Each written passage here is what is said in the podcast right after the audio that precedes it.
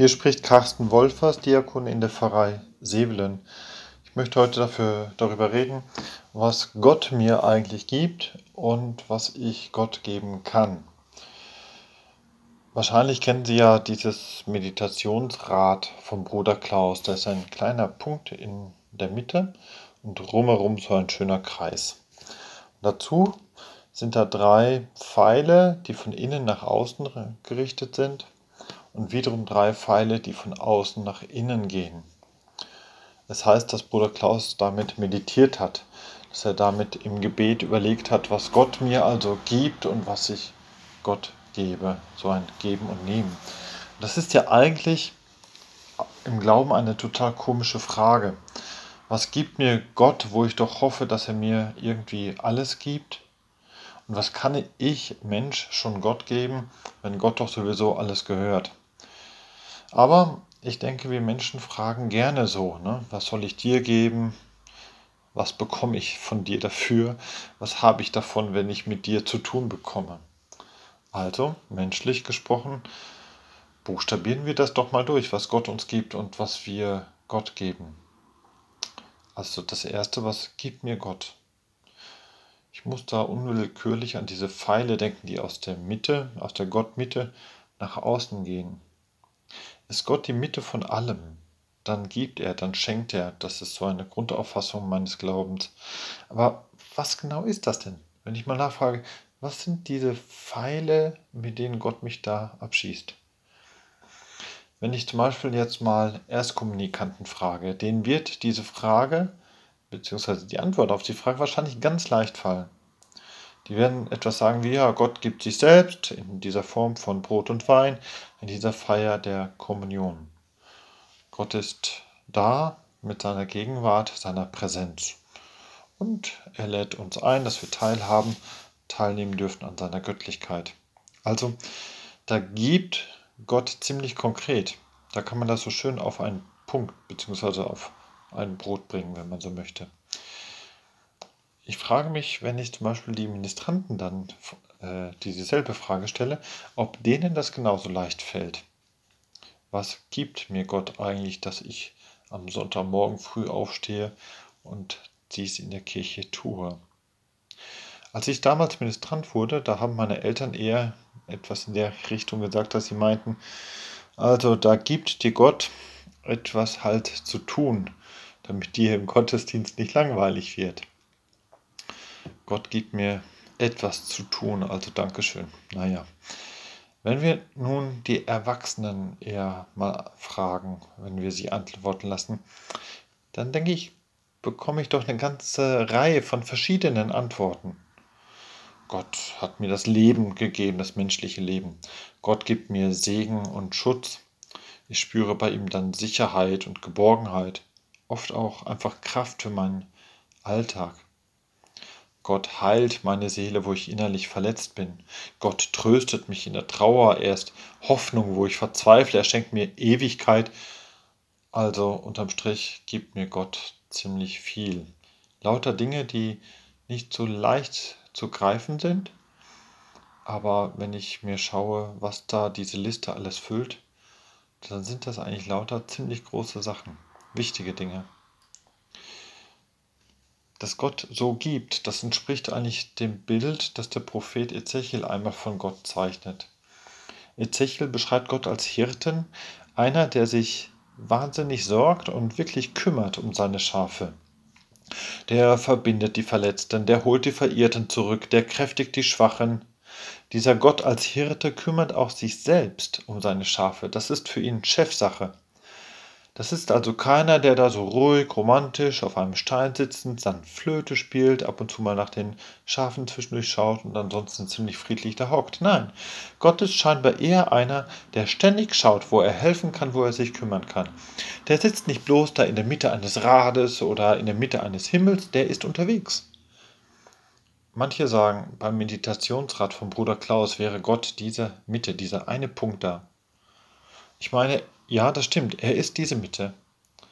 Aber er ist zugleich auch all diese Pfeile, die von innen her auf mich zukommen, um sich, um mich Mensch zu kümmern.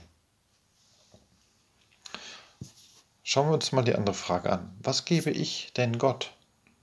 Was kann ich Mensch einem solchen Gott schon anbieten? Menschlich haben wir ja oft die Auffassung, dass Geben und Nehmen sich so in etwa die Waage halten sollten. Ich kann Gott nicht all das zurückgeben in gleicher Weise, was er gibt. Und ich bin heilfroh, dass ich das ja auch nicht muss. Das ist also dieser Gott, der Hirte ist und doch zugleich auch ein König, der über allem thront. Wenn Gott dieser eine ist, dieser Anfang und das Ende von allem, einer, der über allem steht, dann frage mich mich schon, was kann ich für ihn tun? Welchen Weg kann ich von mir her finden, um auf ihn zuzugehen? Also was kann ich von mir her Gott geben? Wenn ich meine Erstkommunikanten nochmal frage, dann haben die es wieder einfach. Die sagen, ja, die sagen erstmal Dankeschön. Danke für das Brot, danke für den Wein, danke für die Gemeinschaft, die du, Gott, mit uns eingehst. Auch wenn ich meine Ministranten frage, denen fällt die Antwort diesmal etwas leichter. Die werden sagen, sie geben etwas für Gott durch ihren Dienst. Also eigentlich tun die ja eher so einen Dienst für die Gläubigen in der Kirche. Die nehmen Kerzen zur Hand wie ein Spotlight, um zu sagen, hey, hier kommt Gottes Wort, das ist besonders wichtig oder die klingeln zur Wandlung, um zu sagen, hey, wach auf, verpass nicht das Wichtigste. Das ist ein Dienst für Gott, das tun sie für Gott. Mich dünkt aber auch, das ist immer auch so ein Dienst für uns, die wir als Gläubige auf das Göttliche ja versuchen aufmerksam zu sein, aufmerksam zu bleiben. Wenn wir dann auf diese Frage, was ich eigentlich Gott geben kann, Erwachsene sprechen lasse, dann erhalte ich wahrscheinlich wieder lauter verschiedene Antworten. Die einen gehen auf Gott zu mit ihrem Gebet. Andere geben Gott, indem sie sich in der Gemeinde einbringen. Wieder andere geben Gott etwas, indem sie sich im Engagement für eine bessere Welt üben. Wieder andere suchen noch ihren Frieden in Gott.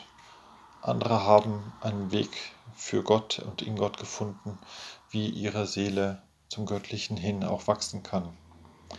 Also gibt es da einen ganzen großen Haufen von lauter kleinen Dingen, wie ich auf Gott zugehen kann.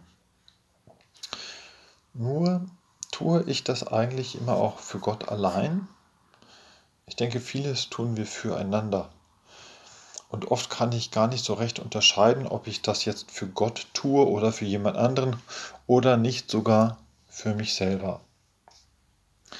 Ich möchte einen kurzen Text aus einem Evangelium verlesen, vom Matthäus-Evangelium im 25. Kapitel, wo diese Situation angesprochen ist. Da sagt Jesus einmal, wenn der Menschensohn kommt, dann wird er sich auf den Thron seiner Herrlichkeit setzen. Er wird alle vor ihm versammeln und dann wird er als König zu den einen sagen, kommt her, Empfangt das Reich, das seit der Erschaffung der Welt für euch bestimmt ist. Denn ich war hungrig und ihr habt mir zu essen gegeben, ich war durstig und ihr habt mir zu trinken gegeben, ich war fremd und ihr habt mich aufgenommen. Ich war nackt und ihr habt mir Kleidung gegeben, ich war krank und ihr habt mich besucht. Ich war im Gefängnis und ihr seid zu mir gekommen. Dann aber werden die Gerechten ihm antworten und sagen, wann haben wir dich hungrig gesehen, wann durstig, wann nackt, wann im Gefängnis? Daraufhin wird Gott als König ihnen antworten. Was ihr für einen meiner geringsten Brüder und Schwestern getan habt, das habt ihr mir getan.